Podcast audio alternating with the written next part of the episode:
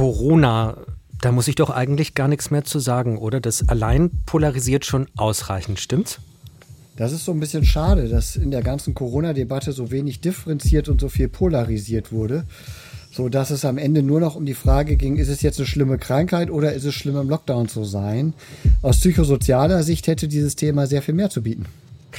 Zwischen notwendigem Schutz vom Virus und der Notwendigkeit von Teilhabe von Kindern und Jugendlichen, gibt es denn da wirklich einen guten Kompromiss?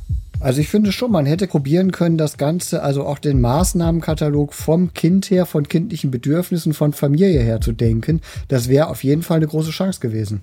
Unterstreicht aber dieses Endlos-Thema, das endlos weiter polarisiert, nicht ganz klar. Die größten VerliererInnen sind die, die im System eh schon ziemlich verloren sind, zum Beispiel chronisch kranke Kinder? Die hat es auf jeden Fall am härtesten getroffen, weil sie ja diejenigen sind, die genau bei dieser Polarisierungsdebatte gar nicht mitmachen. Die Polarisierungsdebatte ist ja, ich sage jetzt mal, ein bisschen intellektueller Dünnschiss, wenn ich das so deutlich sagen darf. Es ist ja selten mit den Betroffenen gesprochen worden. Also mich haben besonders auch die Studien interessiert, wo sich gerade Kinder, Jugendliche, Familien auch in Armut zu Wort gemeldet haben. Aber das war ja gar nicht das Thema. Man wollte Zahlen, Fakten gegenüberstellen und man wollte eine Waage konstruieren.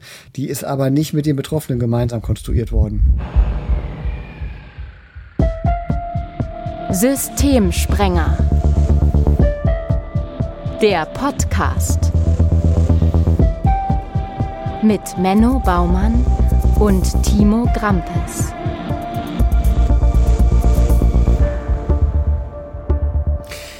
Hi, ihr hört Folge 12 im Podcast über eskalierende Kinder und Jugendliche und die Hilfesysteme um sie herum. Und in dieser Folge ist unser Thema die Corona-Pandemie. Ich bin Timo Grampes, bin Journalist und wie immer mit Menno Baumann am Start, Professor für Intensivpädagogik. Hallo, Herr Baumann. Hallo, Herr Grampes. Ja, und ich weiß, Ihr Leben als Forscher, das hat diese Pandemie extrem umgekrempelt. Was ist da passiert? In was sind Sie alles reingestolpert, das Sie vor Corona nicht hätten erahnen können? Ja, das war ein spannender Prozess. Als das Ganze losging, muss ich sagen, es hat eine Weile gedauert, bis ich verstanden habe, was da passiert ist. Aber mit dem Moment, wo dann tatsächlich kurz vor Ostern die Schulen zugemacht wurden und wo es dann darum ging, wir verlängern die Osterferien und wir bleiben jetzt alle zu Hause, da habe ich dann schon so gedacht, so, okay, was bedeutet das jetzt gerade auch für die Kinder und Jugendlichen, mit denen ich mich beschäftige? Und mein Zugang war natürlich als Gewaltforscher erstmal über das Thema familiäre Gewalt zu gehen. Und ich habe im ersten Schritt dann mal geguckt, was wissen wir über Pandemien oder Epidemien? Ist ja längst nicht das erste auf dieser Welt, was so passiert ist und auch nicht der erste Lockdown auf dieser Welt gewesen gewesen. Was wissen wir darüber im Zusammenhang mit familiärer Gewalt? Ja, und als ich das dann veröffentlicht habe, dann ging es Schlag auf Schlag. Dann wurden Mediziner darauf aufmerksam, dann wurden auch Virologen darauf aufmerksam, denen diese Dimension in der Debatte natürlich auch fehlte. Und dann bin ich da tatsächlich reingeschlittert und habe in einer ganzen Reihe von Forschungsprojekten, also ich habe ein Forschungsprojekt zum Thema Quarantäne durchgeführt, ich habe natürlich im Rahmen der Jugendhilfeforschung ein paar kleinere Projekte gemacht ich habe an einem größeren Forschungsprojekt des Netzwerks Universitätsmedizin zu genau dieser Fragestellung, wie könnte Pandemie-Management eigentlich auch familiengerecht vonstatten gehen, welche Prioritäten müssten wir setzen, was müssen wir im Auge haben? Und all diese Dinge und habe am Ende doch einiges an Publikationen verfasst, mit denen ich tatsächlich nicht gerechnet hätte, dass das Themen sind, mit denen ich mich jemals auseinandersetzen würde. Ich muss sagen, mich hat es als Journalist oft geschmerzt, wie viele Themen ich aus Zeitgründen nicht bearbeiten konnte, obwohl da ja so viele waren und noch immer sind. Kennen Sie das auch, trotz allem, was Sie reingeworfen haben? So ein chronisches Gefühl von Unvollständigkeit und Unzulänglichkeit im Zuge dieser Pandemie? Also das kenne ich in Bezug auf die Forschung in der Pandemie tatsächlich eher nicht, weil das war so spannend, so neu und wir sind da reingeschlittert und die Qualität der Daten und die Qualität der Forschung wurde immer besser, immer präziser. Was mich geschmerzt hat, ist, wie doch mit einfachsten Schlagzeilen in der Tagespresse umgegangen wurde, wie doch in der Politik äh, Komplexität gar nicht, nein, man wollte ganz einfache, konkrete Antworten, wie in Talkshows Themen zerredet wurden von Menschen, die sich zu Experten erklärt haben, die nichts haben in der Hinterhand, was sie als Experten ausgewiesen hätte. Das ist auch die Pandemie der selbsternannten Experten. Und das schmerzt einen als Wissenschaftler gewaltig. Die Forschungsprozesse selbst und zu sehen, wie das Wissen generiert wird und wächst und mit welchen Methodiken man in einer solchen Situation Wissen generieren könnte, wenn man es möchte. Ja, das hat auch Spaß gemacht. Ich möchte trotzdem nochmal mit der Unzulänglichkeit um die Ecke kommen, weil das etwas ist, was ich von ganz vielen gehört habe dass diese Pandemie jeden Rahmen gesprengt hat, die ohnehin schon, ob in der Schule oder in der sozialen Arbeit zum Beispiel, sehr engen Ressourcen, können das gar nicht mehr tragen. Politische Entscheidungen sorgen teils für viel mehr Verwirrung als dass sie zur Orientierung beitragen würden. Aber wir wollen es natürlich hier trotzdem versuchen, Orientierung reinzubringen. Wir werden noch sprechen über Studien, die aus der Sicht von Ihnen Best Practice sind aus denen wir was mitnehmen können. Und wir haben natürlich auch wieder eine Fallgeschichte, anonymisiert und verfremdet. Die Geschichte von Philipp ist das. Bevor wir die hören, was ist aus Ihrer Sicht denn die größte Belastung für ohnehin schon schwer belastete Kinder und Jugendliche in dieser Pandemie? Da kann ich gar nicht unbedingt einen Faktor nennen, sondern was wir gesehen haben, ist, dass die Pandemie schon ja im Prinzip, man hat immer gesagt, die Schere weiter auseinandergetrieben hat oder ein Brennglas auf gesellschaftliche Problemlagen gelegt hat. Also zum Beispiel haben die Corona-Maßnahmen viele Familien wirklich an den Rand der Armut getrieben, aus ganz unterschiedlichen Gründen. Da sind Menschen, wenn ich ein prekäres Arbeitsverhältnis habe, dann ist es eben so, wenn ich dann krank werde und 14 Tage in Quarantäne gesteckt werde oder wenn ich vier Kinder habe und ich werde jetzt viermal innerhalb eines Vierteljahres in Quarantäne gesteckt, dann ist der Drops gelutscht, dann ist mein Job weg, dann sind Existenzgrundlagen weg und dann habe ich auch keine Lohnfortzahlung im Krankheitsfall oder sowas. Oder Worst Case wäre dann, wenn dann ein Erwachsener in der Familie an Long Covid erkrankt und wirklich über zwölf bis 16 Wochen arbeitsunfähig ist, da sind Familien in Armut gestürzt worden. Oder aber denken wir mal an den Bereich der Gastronomie, der körpernahen Dienstleistungen. Das ist ein Bereich, den wir nie mitdiskutiert haben. Natürlich hat es Länder gegeben, gegeben, die ohne Schulschließungen Pandemieeindämmung probiert haben.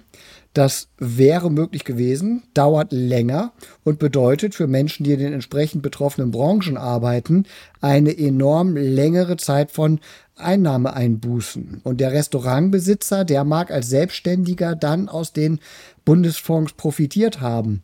Der Kellner, die Kellnerin, die Reinigungskraft eher nicht.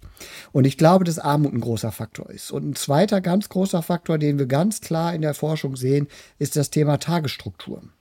Je mehr es einer Familie gelungen ist, an gewohnter Tagesstruktur beizubehalten. Je mehr Schulen über das Distanzlernen Tagesstruktur angeboten haben. Also ich sage mal, Montagmorgens PDFs rauszuschicken, ist kein Distanzunterricht. So, und da sehen wir doch einen deutlichen Impact, dass eben die Frage, wie weit ist Tagesstruktur, Schlaf, Wachrhythmus, solche Dinge spielen auch eine ganz gewaltige Rolle. Das sind so die beiden stärksten Faktoren, die wir sehen. Wir werden am Fallbeispiel Philipp, das ja nun wirklich ein in blitzschnellem Tempo durch die Corona-Pandemie durcheskaliert etablierter junger Mensch ist, werden wir sehen, dass es doch noch eine Reihe von weiteren Faktoren gibt. Aber ich würde sagen, Armutsrisiko und Verschiebung der Tagesstruktur sind die beiden stärksten, die wir in der Forschung sehen. Und wir hören jetzt die Geschichte von Philipp. Normalerweise hört ihr die Fallgeschichten ja bei uns in zwei Teilen, aber in der Pandemie ist nichts normal und deswegen hört ihr jetzt die komplette Geschichte.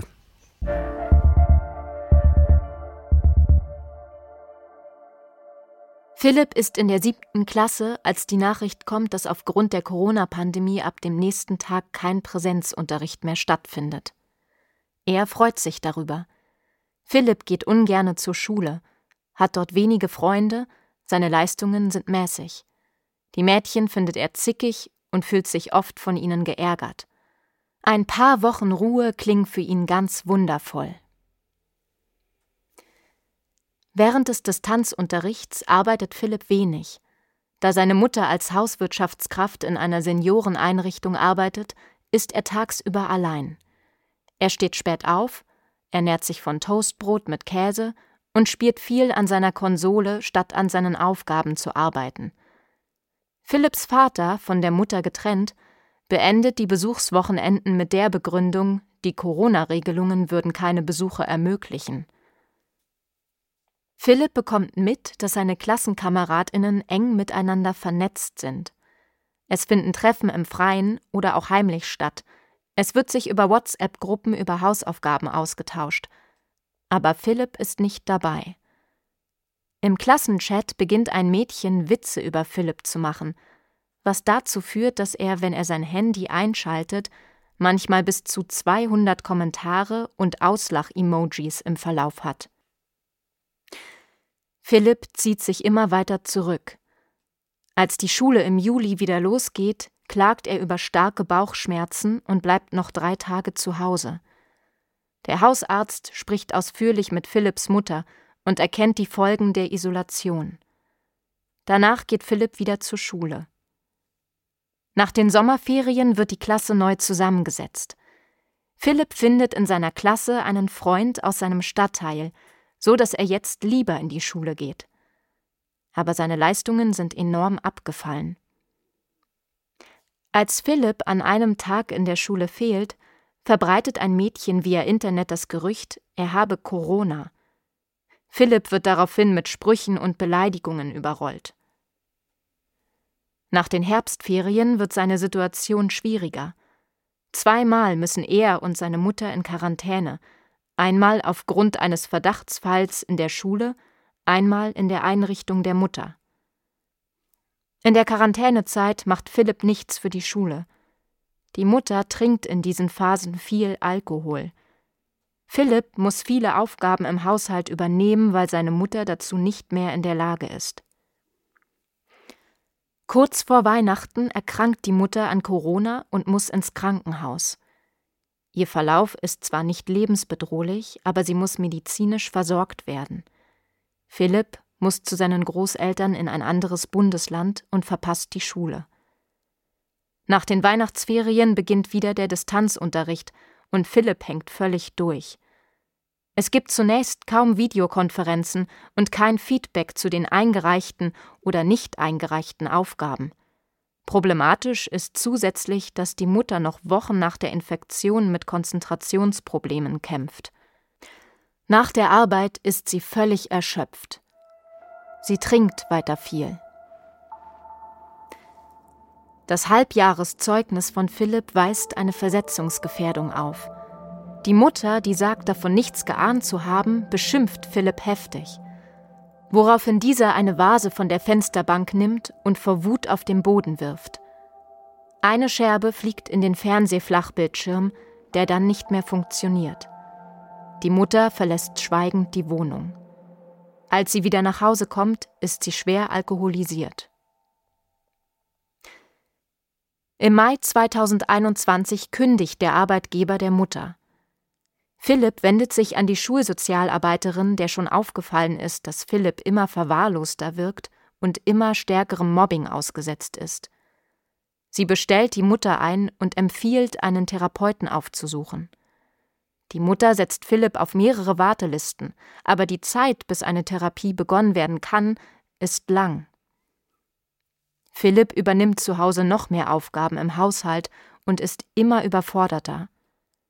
Er geht nur noch unregelmäßig zur Schule und zieht sich völlig in seine Internetspielwelt zurück. Philipp muss die Klasse wiederholen. Den Kontakt zur Schulsozialarbeiterin bricht er ab. Im Herbst 2021 wird Philipp in die geschlossene Kinder- und Jugendpsychiatrie aufgenommen. Über sechs Wochen sollen ein ganz langsamer Tagesablauf, ein Schlaf-Wach-Rhythmus und ein angemessenes Arbeitsverhalten aufgebaut werden. Nach dem Klinikaufenthalt wechselt Philipp die Schule. Seine Mutter beginnt keine Therapie. Das war die Fallgeschichte von Philipp. Herr Baumann, wie repräsentativ ist die für Kinder und Jugendliche in schwierigen Lagen in Corona-Zeiten? Zum Glück ist auch Philipp wieder ein Beispiel für eine Extremeskalation, die nicht regelhaft ist. Also wir sehen, ein Großteil von Familien hat es doch geschafft, in der Pandemie erhebliche Ressourcen zu mobilisieren und ist relativ gut durch die Pandemie gegangen. Es gibt sogar Forschungsergebnisse aus dem ersten Lockdown in der Jugendhilfe, die gezeigt haben, dass das sogar eine gute Zeit war, dass das sogar eine förderliche Zeit war, dieses konzentrierte auf die kleine Gruppe, auf Aktivitäten, die bewusster geplant waren, die Konzentration war erhöht. Ob der zweite Lockdown auch noch so war, der so lange und vor allen Dingen so unberechenbar lange war, weil man immer wieder auf eine Woche vertröstet wurde und dann ging es doch nicht weiter, wo schulische Anforderungen eine ganz andere Rolle spielten, bei denen dann natürlich auch noch die Frage war, wenn ich mit acht Jugendlichen in einer Wohngruppe unter normalen Umständen einen PC habe, wo nehme ich dann jetzt plötzlich sieben Tablets fürs Homeschooling her und so? Also das weiß ich nicht. Wir sehen, dass doch ein großer Teil der Familien und Jugendlichen ganz gut durch die Pandemie gekommen ist, ein Teil eben auch nicht. Und ich finde ja vor allen Dingen auch gerade aus wissenschaftlicher Sicht den Teil der Forschung spannend, welche Ressourcen, welche Resilienzfaktoren haben die Familien eigentlich aktiviert, die gut durch die Pandemie gekommen sind? Ja, das führt uns aber nicht direkt zu Philipp, oder? Das führt uns nicht zu Philipp, nein. Bei Philipp sehen wir genau die vielen Faktoren, die nicht funktioniert haben unter dieser Situation und wo sich eben tatsächlich der ganze Blumenstrauß der Risikofaktoren in einer einzigen Familie kumuliert. Und diese Familien gibt es. Das muss man ganz nüchtern sagen. Es gibt wirklich ganz krasse Pandemieverlierer, die waren schon belastet, aber in Strukturen drin und durch die Pandemie wirklich völlig der Boden unter den Füßen weggezogen wurde.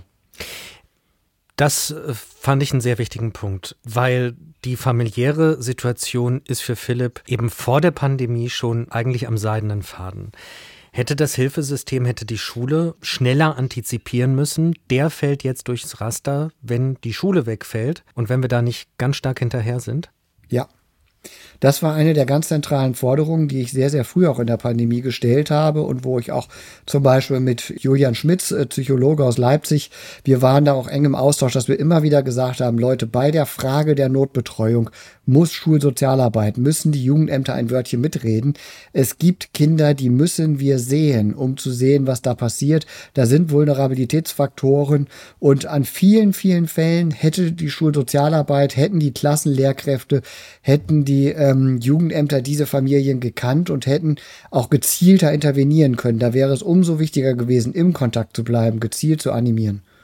Wie denn intervenieren? Naja, es beginnt ja schon damit, dass wir einerseits sehen, und das ist eine Erfahrung, die ich auch im ganz privaten Bereich teilen kann. Viele Kinder und Jugendliche haben sich während der Corona-Pandemie gut vernetzt und hatten Kontakte.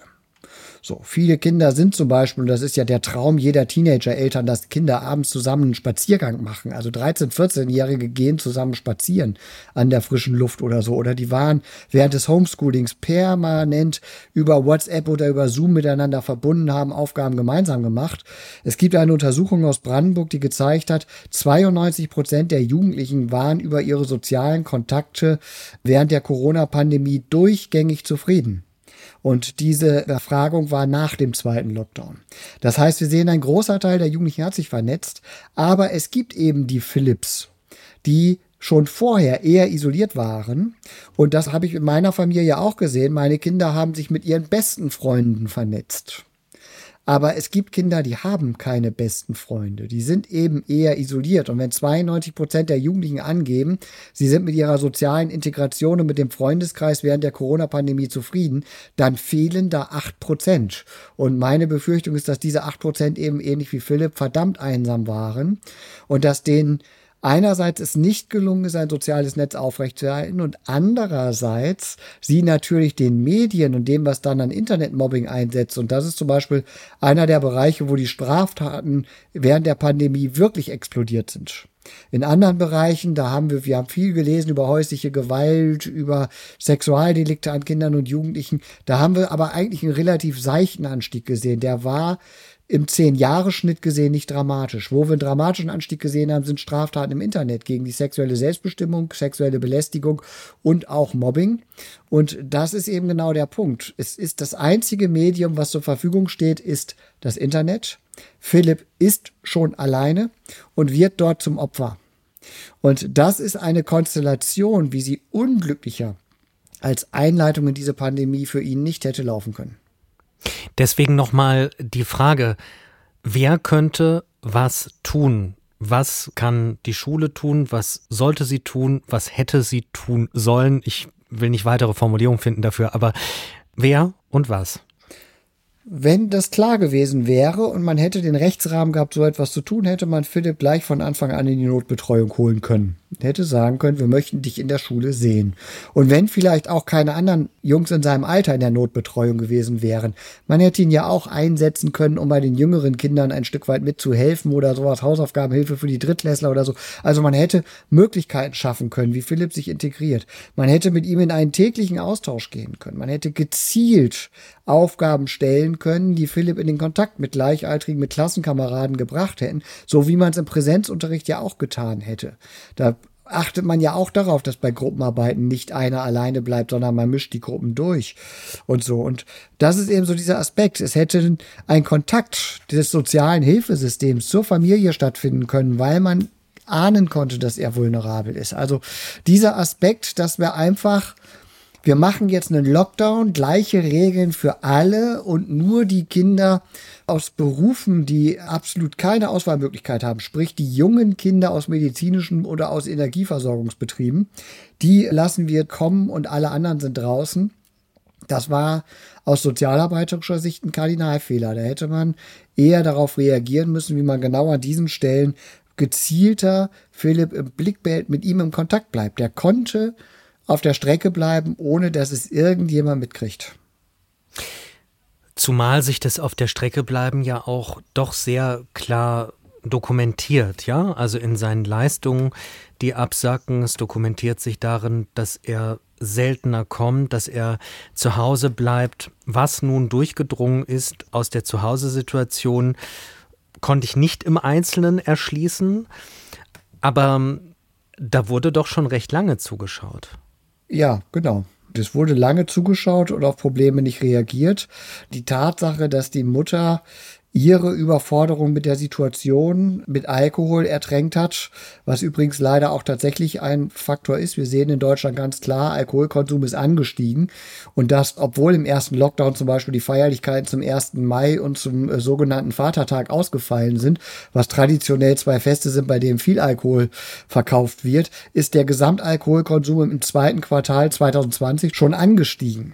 Und das sind natürlich Warnhinweise, wo man sagen muss, Alkohol trinken, wenn man Minderjährige zu Hause hat, alleine außerhalb von Feiern und sozialen Kontexten, ist grundsätzlich keine gute Idee. Da hätte ich mir mehr Aufklärungsarbeit gewünscht. Also ich hätte mir jede Werbepause im Fernsehen unterbrochen gewünscht von erstens Haltetagesstruktur, zweitens gemeinsame Mahlzeiten, gemeinsame Spiele, gemeinsames Aufstehen und drittens lasst die Finger von Alkohol, wenn ihr alleine zu Hause vom Fernseher sitzt. Das tut euch nicht gut. Das wäre eine Message gewesen, die hätten wir Eltern viel, viel offensiver im Rahmen von einer Informationskampagne auch unterbreiten können.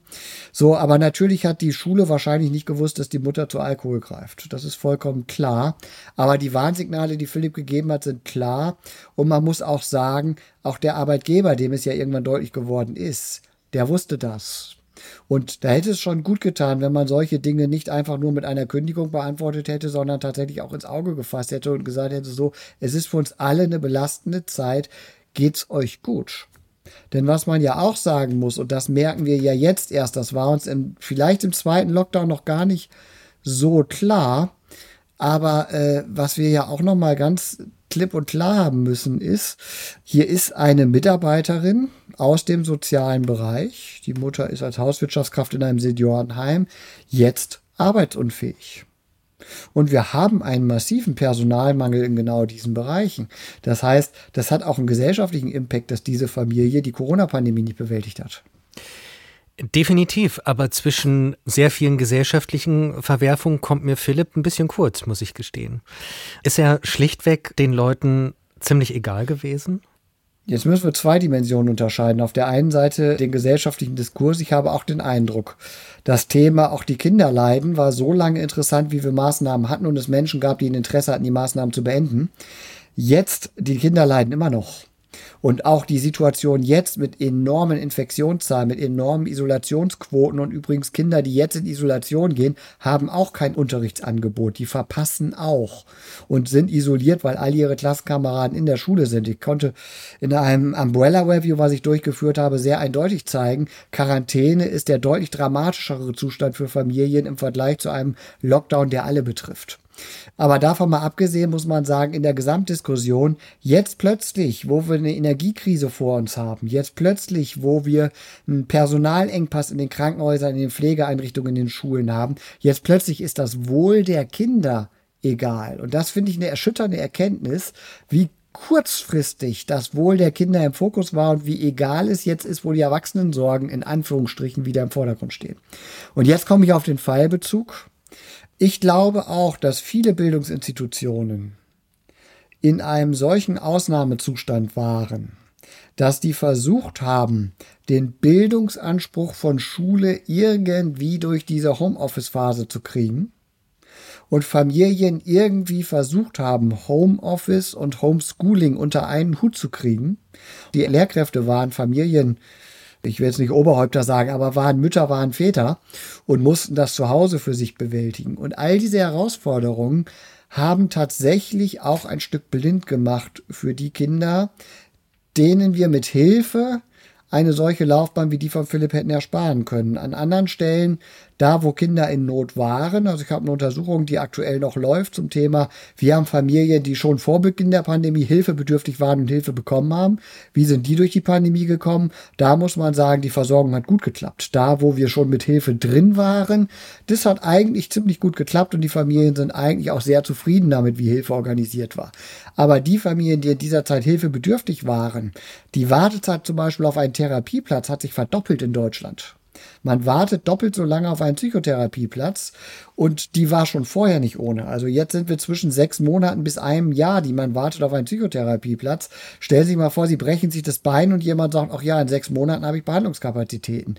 Und es ist ja nicht so, dass psychische Krankheiten immer harmloser sind als ein Beinbruch. Mit Sicherheit nicht, aber irgendwie ist es dann in dem Kontext ja doch auch bezeichnend, dass es ja Philipp selbst ist, der deutlich macht, ich brauche Hilfe und der sich dann an die Schulsozialarbeiterin wendet. Heißt das, wenn Eltern in dieser Pandemie nicht für ihre Kinder einstehen können, müssen es die Kinder selbst tun oder sie haben Pech gehabt? Das kann ich jetzt so nicht verallgemeinern. Dazu müssten wir jetzt eine ganze Serie von Schulsozialarbeitern befragen und fragen, wie das gelaufen ist. Ich kenne auch andere Beispiele. Ich kenne gerade auch im schulischen Kontext sehr, sehr schöne Beispiele, wie Schulen sehr fürsorglich reagiert haben, sehr schnell sich auf die Bedarfe eingestellt haben, sehr, sehr eng im Kontakt waren. Ich kenne eine Förderschule, die haben täglich mittags und in den frühen Abendstunden eine Vorlesestunde eingerichtet, wo sie 20 Minuten aus einem Buch, ich glaube es war Jim Knopf, aber das Buch ist auch egal, vorgelesen haben. Mittags und abends denselben Abschnitt, falls man einen verpasst. Und die Kinder konnten sich einloggen und einfach nur einem Mitarbeiter dieser Schule beim Vorlesen zuhören. Und das war ein ganz spannendes Projekt, weil ein unglaublich hoher Anteil von Schülern jeden Tag eingeloggt war.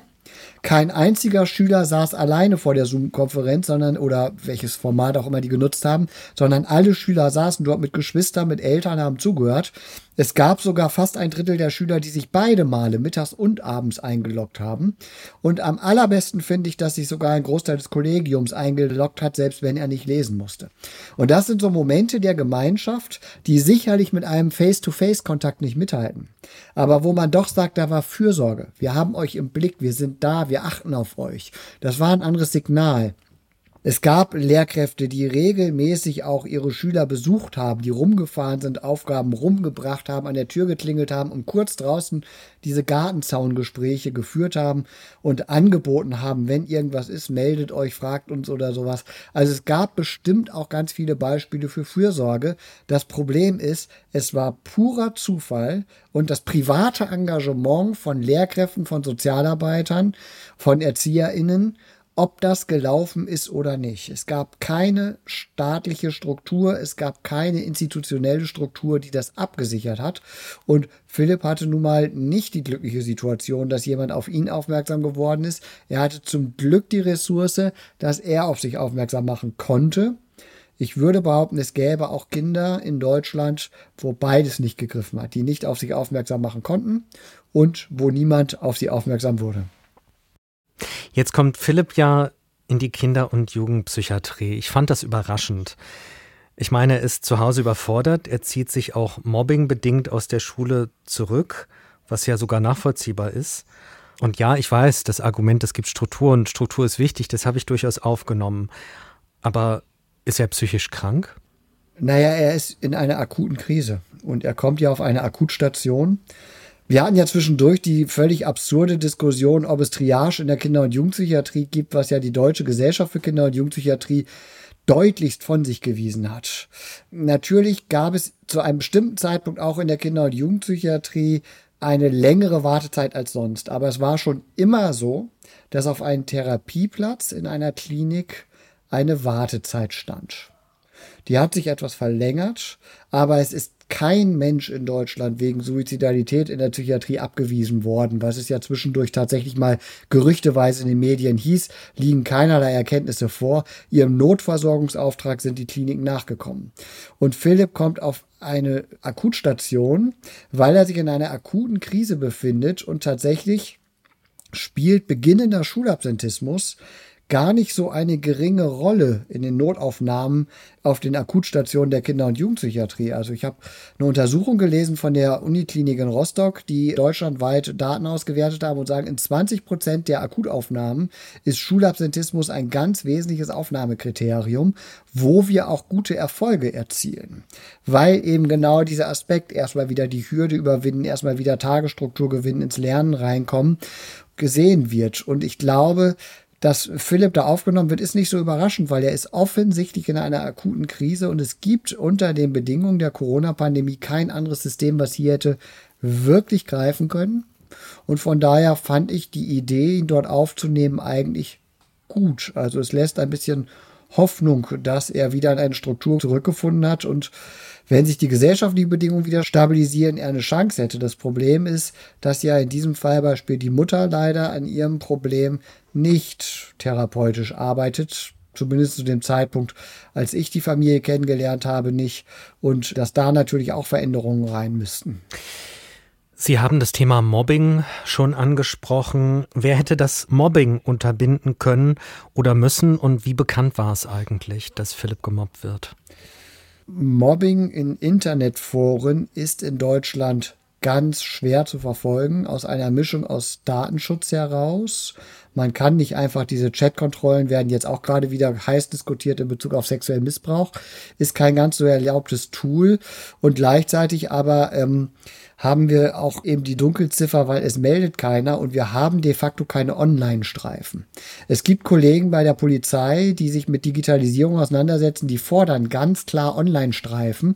Das heißt Polizei, die im Internet unterwegs ist, wie ein Streifenpolizist auf der Straße und akut eingreift, wenn etwas aufploppt in sozialen Netzen oder sowas. Und das ist es ja eben auch. Mobbing im Internet bleibt nie in einer geschlossenen Chatgruppe sondern es tritt immer auch ein Stück nach außen. Und wenn in dem Moment natürlich eine Präsenz wäre, also sprich, wenn die Meldedienste sozialer Netzwerke mal greifen würden, wenn die Selbstkontrollen der sozialen Netzwerke mal greifen würden, aber wollen wir mal keine Träumer sein? Ich fände auch persönlich das Thema Internetstreife äh, sehr, sehr gut, weil wir wissen aus der Kriminologie, der beste Schutzfaktor vor Straftaten ist die Wahrscheinlichkeit, erwischt zu werden. Es geht nicht um die Höhe der Strafe, sondern um die Wahrscheinlichkeit, erwischt zu werden. Und da hätte was getan werden können. Ob es Hinweise gab, ich muss gestehen, aus meiner aktiven Zeit als Pädagoge, sowohl als Lehrer als auch als Sozialarbeiter, ist meine Erfahrung doch sehr deutlich, das, was in Klassenchats passiert, darauf gibt es immer Hinweise die man im Live-Unterricht leichter mitkriegt. Das ist der frotzelnde Spruch am Rande und man merkt, die beziehen sich auf was, was ich nicht weiß, aber da ist was und ich horche nach. Aber mhm. auch im Distanzunterricht kann ich mir eigentlich kaum vorstellen, dass ein so systematischer Ausgrenzungsprozess läuft, ohne dass es Hinweise gibt. Die Frage ist, ob wir unsere Lehrer und Lehrerinnen gut genug fortbilden, um solche Hinweise zu erkennen, um solche Gespräche zu führen und ob sie auch rechtssicher genug sind, um über so etwas dann auch zu wissen, dass man da einschreiten kann und wie man da einschreiten kann. Ich glaube, dass wir in diesem Bezug einen ganz, ganz großen Baustein an Präventionsbedarf und an Fort- und Weiterbildungsbedarf für Lehrkräfte haben. Vielleicht finde ich die Geschichte auch deswegen so krass, weil irgendwie scheint alles von außen auf den Jungen einzuprasseln. Das Mobbing prasselt von außen ein, die Mutter und ihre Situation, die Pandemie, die die Schule verändert. Und er ist dann derjenige, der in die Kinder- und Jugendpsychiatrie geht. Also, ähm, verstehen Sie den Punkt? Ja, da muss man da mal denken. Er ist derjenige, der in die Kinder- und Jugendpsychiatrie geht, weil er natürlich derjenige ist, der die Überforderung erlebt. Natürlich kann mich das Leben so überfordern, dass ich einen Arzt oder eine therapeutische Unterstützung brauche, auch wenn ich selber zu der Situation nicht viel beigetragen habe. Also Philipp hat mit Sicherheit keine Krankheit im engeren Sinne, die in ihm gereift ist und jetzt ist er krank, sondern er hat eine akute Überforderung, Überlastung. Ein Junge, der mit viel Kampf sein Leben irgendwie, Sie haben es am Anfang so schön gesagt, am seidenen Faden auf die Reihe gekriegt hat. Und eine Mutter, die irgendwie doch mit viel Mühe einen Alltag gestaltet hat, in dem sie mit ihrem Sohn leben und finanziell auch überleben konnte. Also irgendwie hatten die eine Struktur und plötzlich bricht die ganze Welt über denen zusammen. Und Philipp natürlich dann als doppeltes Opfer, sowohl seine Mutter als Konstante bricht weg, weil sie mit der Situation überfordert ist und einen Lösungsweg findet, der sie in der Rolle der Mutter ausnockt. Die ist genauso überfordert wie Philipp, aber dadurch, dass sie als Mutter eigentlich ein Resilienzfaktor für Philipp sein müsste, ist es für ihn doppelt bitter. Seine soziale Isolation wird auf die Spitze getrieben, weil er nicht teil hat in dieser Situation. Das heißt, vorher alleine, jetzt einsam. Und äh, dann natürlich auch noch die Situation, immer größere Schulrückstände, es kümmert sich keiner darum, er wird ein schlechter Schüler. Also das heißt, es bricht wirklich alles über ihm zusammen und das, das einen in eine ganz akute Krise führt, in der man dann einfach nicht mehr weiß, wohin. Und dass dann auch der geschützte Rahmen einer Klinik das finde ich also von allen Beispielen, die wir bisher hier in diesem Podcast diskutiert haben, wo ja manchmal diese Klinikaufenthalte sehr zweischneidige Rollen gespielt haben, bis hin zu auch ein Desaster waren. Bei Philipp sehe ich das anders. Der war akut überfordert, brauchte Hilfe und die Klinik hat ihm genau die Hilfe angeboten, die er gebraucht hat. Insofern würde ich an der Stelle sagen, genau der richtige Schritt an der Stelle, als es schon so eskaliert war. Man hätte viel, viel früher natürlich niedrigschwelliger agieren können. Aber an der Stelle, wo er stand, war es genau der richtige Schritt zu sagen, wir nehmen dich jetzt auf und wir bringen da jetzt Struktur rein. Und danach sagte die mobbende Peer Group, siehst du, du warst in der Kinder- und Jugendpsychiatrie, wir haben es immer gesagt, du bist das Problem oder wie ging die Geschichte für Philipp dann weiter? Aus meiner Sicht war die Situation so verkackt, dass da ein Schulwechsel anstand. Also wenn man in so einer Spirale drin ist, wäre meine Empfehlung gewesen, nochmal zu überlegen, ob Philipp Neuanfang gegönnt wird. Natürlich ist in der Psychiatrie sein auch ein Stigma-Effekt. Die Frage ist, wissen seine Schulkameraden das überhaupt? Das ist ja nicht so, dass das öffentlich am schwarzen Brett ausgehängt wird. Und im Krankenhaus zu sein, ist ja in der aktuellen Phase jetzt keine Besonderheit. Man kann nur hoffen, dass die Erkenntnisse, die jetzt in der Psychiatrie gewonnen werden, auch über die Belastung durch Mobbings Konsequenzen haben in der sozialarbeiterischen und schulischen Aufarbeitung dessen, was in der Schule passiert ist. Also man kann nur hoffen, dass daran gedreht wird und dass man sagt, so, ey Leute, so funktioniert das nicht. Und dass es für Philipp ein besseres Wiedereintauchen geben kann. Wenn man ihm natürlich nach der Psychiatrieerfahrung in die genauso unstrukturierte Umwelt mit einer Mutter, die an sich selber verzweifelt, Job verloren und jetzt im Alkohol, mit einer äh, schulischen völligen Überforderung und einer Isolation in der gleichaltrigen Gruppe, wenn man ihn dahin zurück zurückschickt, dann helfen ihm diese Wochen in der Klinik nichts. Klinik kann immer nur wirken, wenn danach auch die Lebenswelt eine veränderte, eine bessere, eine strukturiertere ist. Aber ich habe die Hoffnung, dass natürlich in der Klinik auch entsprechende Schritte ausgelöst werden. Kliniken arbeiten ja heute zum Glück nicht mehr isoliert für Wochen Heilbehandlung und nach uns die Sintflut, sondern die werden ja auch Kontakt aufnehmen zum Jugendamt, zur Schule, mit den Eltern. Und ich hoffe, dass da die Arbeit gut gelaufen ist.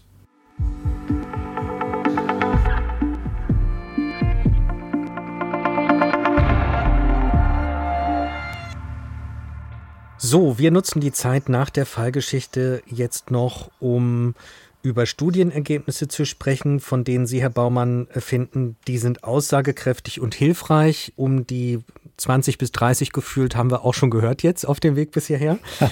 Lassen Sie es uns aber erstmal noch umdrehen. Was ist denn aus Ihrer Sicht forscherisch in der Corona-Pandemie überhaupt nicht hilfreich gewesen? Also ich habe ein sehr gespaltenes Verhältnis zu dem Thema Preprints und zu der Art und Weise, wie diskutiert wurde. Man muss sagen, es sind an vielen Stellen unfassbar schlechte methodische Designs gewählt worden damit Narrative gefüttert worden, die absolut nicht hilfreich waren. Und das war dann verbreitet und ist nie wieder zurückgerudert worden. Also niemand macht eine Pressemeldung, Pui-Print XY ist in keiner Zeitschrift angenommen worden, Ergebnisse waren wohl doch nicht so toll. Oder erscheint jetzt in der Apothekenumschau oder in irgendeiner anderen. Es gibt auch sehr ominöse Blätter, in denen plötzlich Studien erscheinen, wo man sagen muss, in so einer Zeitschrift veröffentlicht man eine Studie nur dann, wenn man im Peer Review keine Chance hat. Und genau das ist passiert. Es sind ganz, ganz unglückliche Studiendesigns gewählt worden, wo völlig klar war, man hatte eine Erwartungshaltung. Also ein Musterbeispiel wäre, glaube ich, in Deutschland der sogenannte Evaluationsbericht. Schon das Wort Evaluation drüber zu schreiben, ist aus wissenschaftsmethodischer Sicht eine Frechheit. Und wenn man sich anguckt, wie da gearbeitet wurde, das hat mit wissenschaftlicher Methodik nichts mehr zu tun. Und sowas haben wir am laufenden Band erlebt. Und unter diesem, ich sage es mal, Blätterrauschen ist unglaublich viel qualitativ ganz, ganz hochwertige Forschung unter den Teppich gefallen, am Rande erschienen und kaum zur Kenntnis genommen worden. Und man hat dann so Pseudodiskussionen, Schulen auf, Schulen zu. Das ist eine Diskussion, die hätte man nie führen dürfen. Man hätte die Frage stellen müssen, wie Schulen machen und nicht auf oder zu. Oder es werden, also man hat Diskussionen geführt, die waren völlig absurd äh, und, und, und, hat sich nicht auf die wesentlichen Kernmerkmale beschränkt. Und das wäre mit einer Konzentration auf eine bessere Methodik viel, viel besser möglich gewesen. Aber der faire Wissenschaftsmann stellt jetzt natürlich keine Kollegen an den Pranger hier. Also das ist hier nicht das Format, um jetzt hier Namen zu nennen, nein. Dann werfen wir doch all das Lästige über Bord und schauen zum Besseren zu dem, was vielleicht ein bisschen untergegangen ist, was aus Ihrer Sicht auf jeden Fall untergegangen ist. Wobei auf dem Weg bis hierher haben Sie schon einiges genannt. Was ist für Sie denn der wichtigste Ertrag gewesen aus der Forschung und wo Sie jetzt sagen, es ist auch gut belegt? Also der wichtigste Ertrag für mich ist auf jeden Fall, wie komplex Familiendynamik durch globales Geschehen beeinflusst wird. Und da können wir ganz viel lernen, prognostisch zum Beispiel schon mal auf die Situation, wie gehen wir damit um, dass in der Ukraine jetzt ein ganz langer Krieg entsteht? Wie gehen wir mit den Folgen des Klimawandels um? Wie gehen wir damit um, dass wir stark Wetterereignisse wie die Flutkatastrophe letztes Jahr, solche Dinge werden wir in Zukunft häufiger haben. Und wir können aus dieser Pandemie ganz sicherlich lernen, wie Katastrophen Familiendynamik ins Weilen bringen und was wichtig ist. Und ich habe mal so ein paar Studien rausgesucht, die ich einfach hier erwähnen möchte, weil ich sie einfach unglaublich spannend fand. Es gibt eine Studie aus Spanien von González Galvo und Caraballi. Die haben ganz äh, spannend Interviews geführt mit Familien, narrative Interviews. Das heißt, die haben die Familien einfach erzählen lassen, wie es euch ergangen. Und da zeigt sich die volle Ambivalenz davon, wie Stress, wie an manchen Tagen es wunderschön war, wie man genossen hat, viel Zeit zueinander zu haben, wie sich Geschwisterbeziehungen verbessert haben, wie Kinder das genossen haben, dass Eltern so viel zu Hause waren, wie sich plötzlich das Ritual morgens eine halbe Stunde noch im Bett zu kuscheln, bevor man aufsteht, wofür man keine Zeit hat, wenn alle um sieben das Haus verlassen und solche Dinge. Diese Ambivalenz auf der einen Seite und auf der anderen Seite, die Studie trägt den Titel World Through Glass. Das heißt also, die Welt durch ein Glas betrachtet. Also wie sich das Ganze auch in einem Goldfischglas angefühlt hat und wie Ängste, die Eltern hin und her geworfen haben, Sorgen, wie Überforderung mit Homeschooling, Homeoffice, wie die Angst davor, dass die Kinder traurig waren, wie Einsamkeitsgefühle, Sozialisolation gewirkt haben. Und das ist einfach in unfassbar wertvollen Erzählungen gefasst worden. Und wenn man die mit einer guten qualitativen Wissenschaftsmethodik da wirklich reinguckt, und das haben die Kollegen gemacht, aber sie haben eben auch Material zur Verfügung gestellt, das man selber reinlesen kann, unglaublich faszinierender Datensatz. Fast wie ein Roman oder eine Erzählungsbündelung. Wie viele Menschen wurden da befragt? Es liest sich tatsächlich wie ein Roman und ist aber eine unglaublich gute wissenschaftliche Studie. Das ist das Schöne daran. Ich habe jetzt tatsächlich die Stichprobengröße gar nicht im Kopf. Ich wollte auf einen Artikel hinweisen, der ist im Journal Family Issues erschienen. Der heißt eben auch World Through Less. Und da wird es anhand einer Familie zum Beispiel dargestellt. Die haben an einer Familie ganz, ganz breit auseinandergepflückt, was diese Ambivalenzen waren. Und das ist einfach, ja, ein Datenschatz, wo ich sage, ja, so kann Wissenschaft in der Pandemie auch laufen. Das wäre für mich auf jeden Fall eine gelingende Studie. Es gibt in Italien eine zweite Studie, die ich auch sehr, sehr spannend fand. Da ging es um das Zusammenspiel von Müttern und sehr, sehr jungen Kindern. Also unter drei bis hin zu Säuglingen und Babys. Und da ging es um das Zusammenspiel, wie Belastung der Mütter oder Stressreaktionen der Kinder jeweils auf den jeweils anderen gewirkt haben. Auch das ist mit einem methodisch guten Forschungsdesign untersucht worden. Und da ist zum Beispiel das erste Mal das Preprint, in dem Fall habe ich von einem Preprint profitiert, ist aber dann eben auch 2021 in einer Fachzeitschrift im European Journal of Child Adolescent Psychiatry erschienen. Da ist, hat sich zum Beispiel herausgestellt, dass die nicht alleine nur ab Tag-Wach-Rhythmus durcheinander geht, sondern auch wie er sich verschiebt. Die haben in ihrer Studie gemessen, dass der durchschnittliche ähm, Tagesrhythmus sich bei Familien um etwa 50 Minuten verschoben hat. Also man steht später auf, geht später ins Bett. Und sie haben festgestellt, je stärker der Rhythmus sich verschoben hat, desto gestresster die Babys und desto psychisch belasteter die Mütter.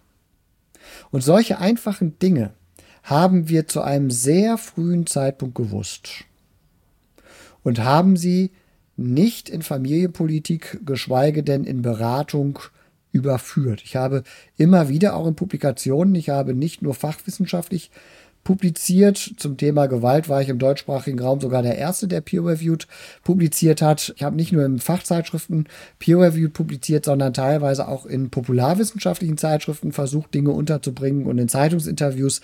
Aber da ist so wenig Kommunikation gewesen über die Wichtigkeit genau dieser Faktoren. Ambivalenzen wahrnehmen, Bedürfnisse wahrnehmen, Informationen geben. Also diese einfache Information es ist für eure Kinder ein Unterschied, ob ihr morgens um sieben aufsteht wie immer oder um neun.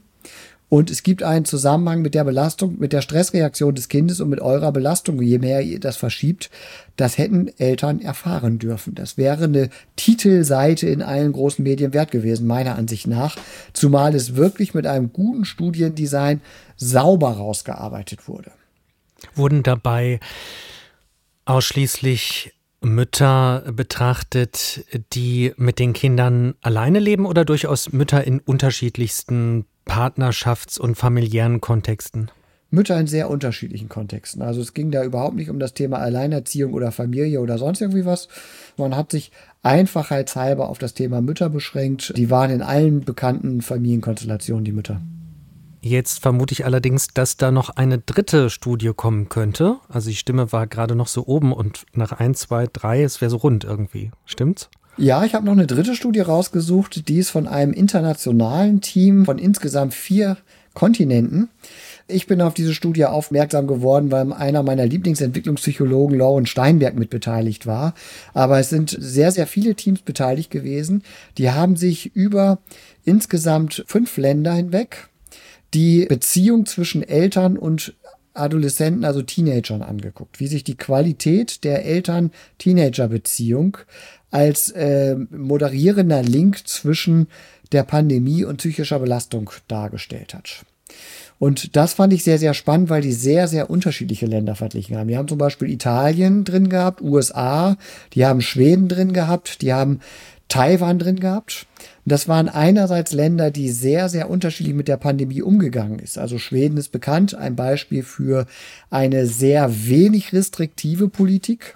Ähm, Italien dagegen hat einen sehr, sehr strengen ersten Lockdown gehabt. Taiwan hat es zeitweise komplett versucht, die Pandemie einzudämmen und die Infektion möglichst bei Null zu halten.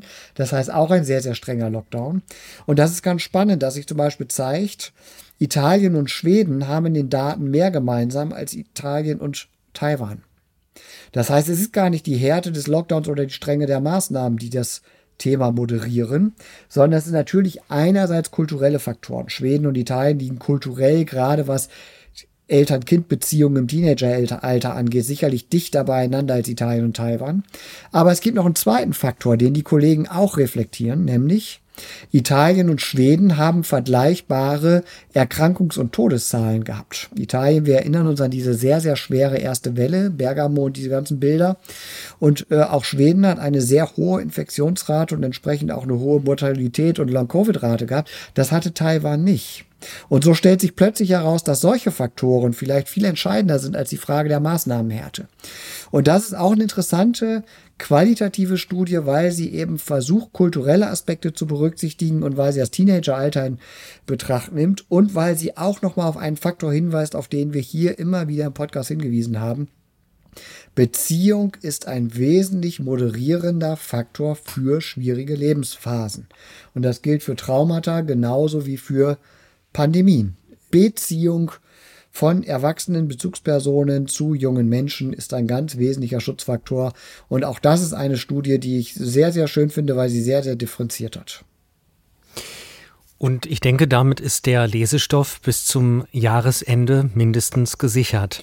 Ja, dann kommt jetzt noch der Werbeblock natürlich. Wer sagt, so einzelne Studien lesen und so, das ist ja auch alles schwierig. Also ich selber habe eine Review-Studie verfasst. Das heißt, ich habe eine Überblicksstudie verfasst, wo ich den Literaturdatenstand bis Sommer 21, also das war so der Schnittpunkt, da habe ich Schnitt gemacht und mal versucht habe, alles, was wir über diese Pandemie wissen, in einem einzelnen Artikel zu verfassen und habe den in der, in der Zeitschrift Discover of Mental Health veröffentlicht. Und das ist, glaube ich, so ein ganz guter Einstiegsartikel. Wenn sich jemand da reinlesen möchte und nicht erschreckt ist davor, mal was Englisches zu lesen, ist das ein guter Übersichtsartikel, um reinzukommen. Da sind also fast 100 Studien zusammengefasst in diesem Artikel. Und damit ist der Lesestoff bis Mitte 2023 mindestens gesichert, so wie es aussieht. So sieht's wohl aus. Für alle pädagogischen Praktiker mit Blick auf den Corona-Herbst und Winter 2022, was ist denn da jetzt am Ende dieser Folge Ihr Rat Nummer eins? Sich genau zu überlegen, um welche Kinder man sich aktuell die meisten Sorgen macht und der Situation genau im Blick zu behalten. Ich sag mal so, der Leitsatz muss heißen, ein offenes Schulgebäude alleine reicht nicht, sondern für vulnerable Kinder sind eben auch ständige Lehrerwechsel aufgrund von Krankheit, ständige Unsicherheit wegen Vertretung, ständig in Quarantäne oder in Isolation sein oder auch mehrfache Infektionen, wenn Eltern ausfallen, krankheitsbedingt, weil sie Langzeitfolgen haben und eben, und auch, das ist das Gemeine, wir sehen auch die Long-Covid-Quote ist in der armen Bevölkerung deutlich erhöht. Das heißt, die, die sowieso schon schwer haben und chronische Erkrankung ist ein Risikofaktor auch für die Eltern, für Erwerbsunfähigkeit, für Depressionen, für alles Mögliche. Und diese Dinge gut im Blick zu behalten und noch mehr als sowieso immer und immer wieder die Frage zu stellen, wie geht's dir? und immer wieder Gesprächsangebote zu machen, das im Blick zu behalten und eben auch in professionelle Hilfe zu vermitteln und zu probieren, diese Kinder und Jugendlichen irgendwo anzubinden, damit eben keine neuen Isolationserfahrungen hinzukommen. Systemsprenger. Das war Folge 12 und das war Staffel 2, komplett mit Themen, die ihr euch von uns gewünscht habt. Ja, und zum Thema Fortsetzung, also Terminator 2 war aus meiner Sicht ja ein Meisterwerk. Ne? Nummer 3 fand ich sehr viel schlechter, Herr Baumann, was jetzt gegen oder für eine weitere Fortsetzung spricht. Also ich habe es weniger mit dem Terminator als äh, zum Beispiel mit Zurück in die Zukunft. Und das ist eines der wenigen Beispiele, wo ich alle drei Teile gleichermaßen fantastisch fand. Und ich finde, das wäre der Anspruch, an dem ich mich gerne messen würde. Den behalten wir im Auge, den Anspruch, und sagen bis dahin Danke. Wir, Team Systemspringer, sind Luca Lehnert, Sprecherin, Chrissy Salz, Grafikerin, Michael Hank, Produzent, Menno Baumann, Intensivpädagogikprofessor und Timo Grampes, Journalist. Dankeschön und auf Wiederhören.